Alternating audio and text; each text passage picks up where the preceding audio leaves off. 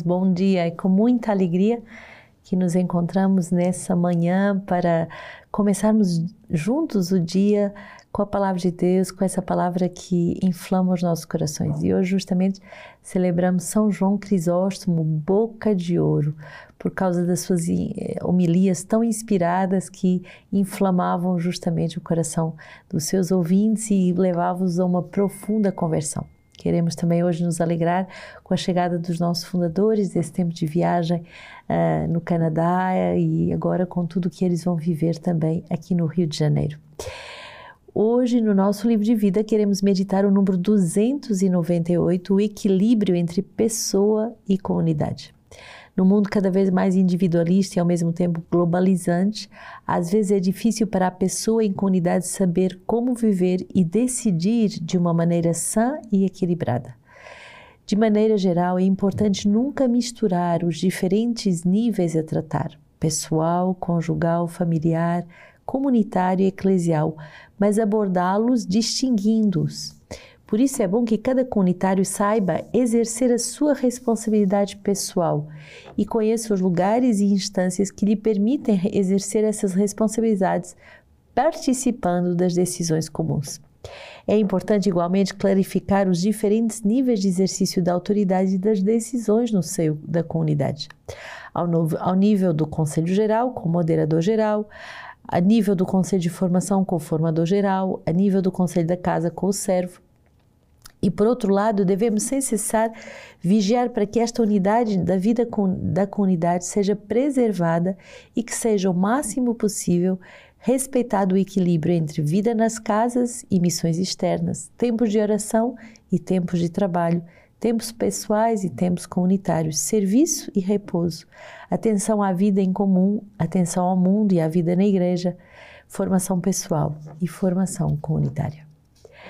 É bonito esse número que vai justamente nos falar da graça do, da busca do equilíbrio. Eu gosto muito dessa definição de Benedict Groeschel, esse fundador dos franciscanos do Bronx, um homem que está em processo de beatificação, um santo de Deus que nos dizia uma coisa muito bonita. Foi ele que escreveu um livro muito interessante, A Coragem de Ser Casto, e ele dizia que o equilíbrio é um desequilíbrio sem cessar reequilibrado.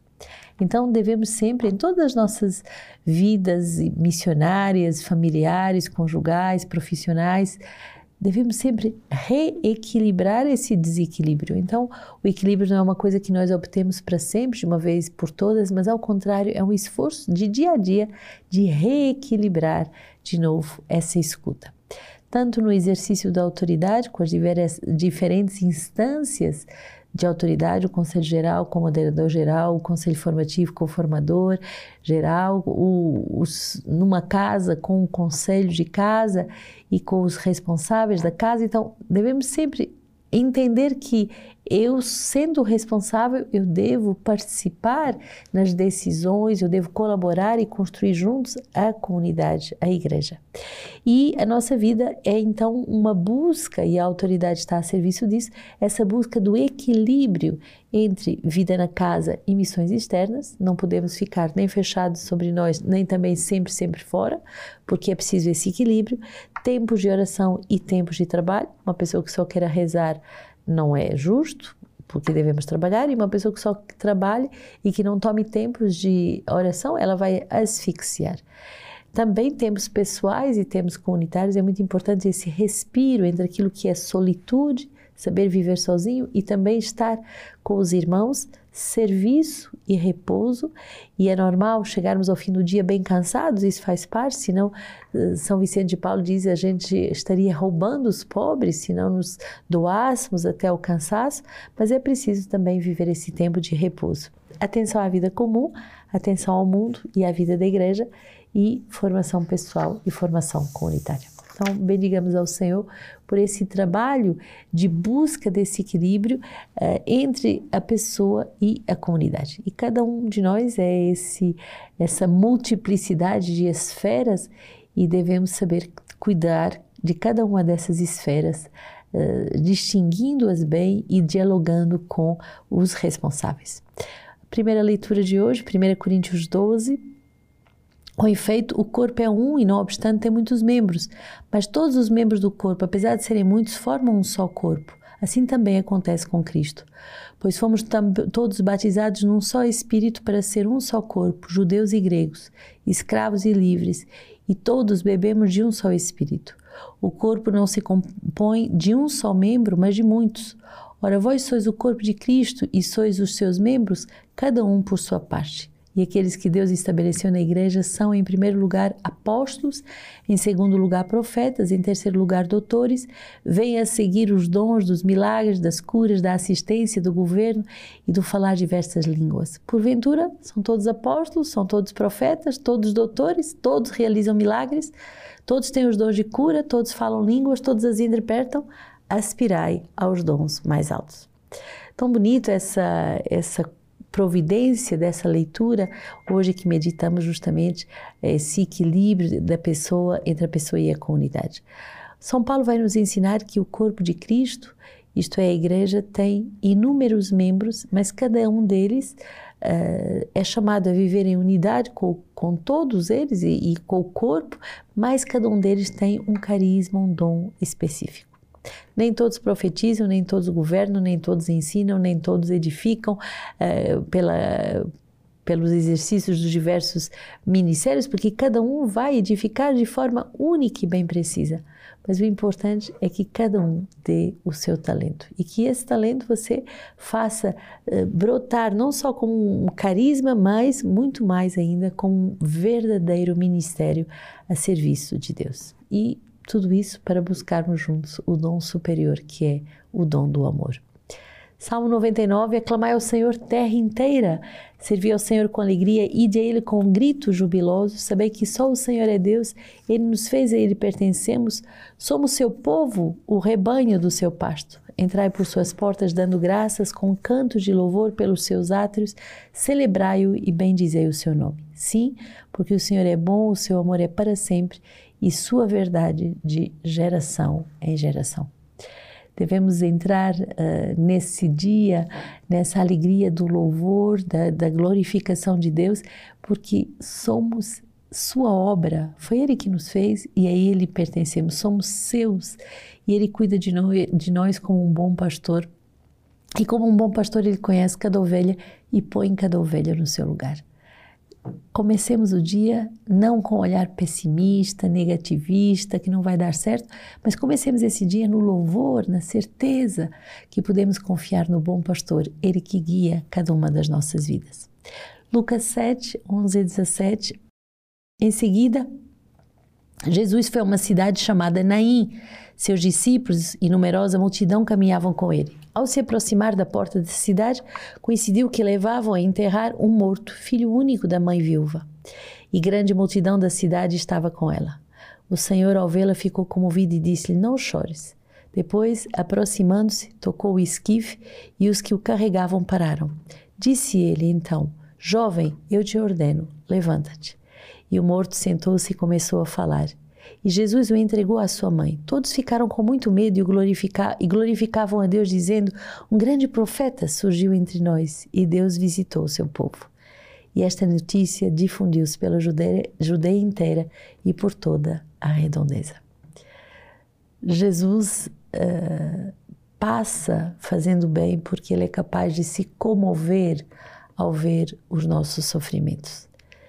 E é muito bonito porque Jesus vai ver essa mãe chorando e, e vai consolá-la tocando esse caixão uh, e, e faz esse milagre de ressurreição. O Senhor, Ele é sensível ao nosso sofrimento, ao sofrimento daqueles que nos amam, mas Ele é também um Deus forte, capaz de chorar com os que choram, mas também capaz de ressuscitar os mortos. E hoje queremos pedir essa graça de sermos ressuscitados nas nossas mortes, naquilo que há de instável em cada um de nós, que Deus possa verdadeiramente nos ressuscitar. São João Crisóstomo, esse jovem João que nasceu na Antioquia e no ano de 349, então nos primeiros séculos do cristianismo, foi educado por uma mãe, uh, Santa Antusa, que viveu uma vida monástica dentro da sua própria casa, nos anos da sua juventude. Depois, quando morreu a sua mãe, ele retirou-se para o deserto e permaneceu seis anos no deserto, dos quais os dois últimos completamente num grande retiro, eh, numa caverna solitária. Chamada a cidade, foi ordenado diácono e dedicou cinco anos de preparação ao sacerdócio e ao ministério da pregação. Ordenado como sacerdote pelo bispo Fabiano, tornou-se então um zeloso colaborador do governo da Diocese de Antioquia. E o seu talento era a pregação. De, de tal forma que uh, se tornou um pastor incrível, um grande moralista, uh, com um desejo muito grande de suscitar a conversão naqueles que o ouviam.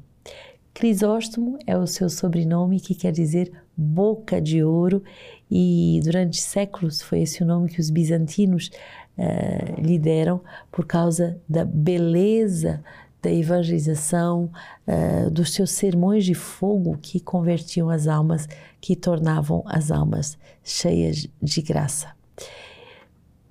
Uh, ele vai falecer no, dia, no ano de 438 e uh, deixa numerosos escritos Uh, sobretudo sobre um, um, belíssimo tratado sobre a espiritualidade sacerdotal.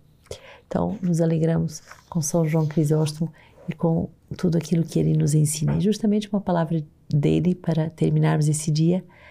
Sobrevêm muitas ondas e fortes tempestades, mas não tememos afogar, porque estamos firmados sobre a pedra. Enfureça-se o mar, não tem força para destruir a pedra. Ergam-se as vagas, não pode sub submergir o navio de Cristo. Pergunto eu, que temeremos? A morte? Para mim, viver é Cristo e morrer é lucro. O exílio, talvez, o Senhor é o Senhor do céu e da terra e de tudo o que ela contém. A confiscação dos bens, não trouxemos para este mundo e é verdade, daqui nada poderemos levar. Os pavores desse mundo são desprezíveis e os bens merecedores de riso. Não tenho medo da pobreza, não ambiciono riquezas, não temo a morte, nem prefiro viver, a não ser para vosso proveito. Por isso recordo os acontecimentos atuais e rogo à vossa caridade que tenhais confiança. A grande vitória, a grande vitória é a nossa confiança em Deus. Que Deus nos abençoe e nos faça viver uh, com a certeza de que um grande profeta surgiu entre nós e esse profeta é Jesus.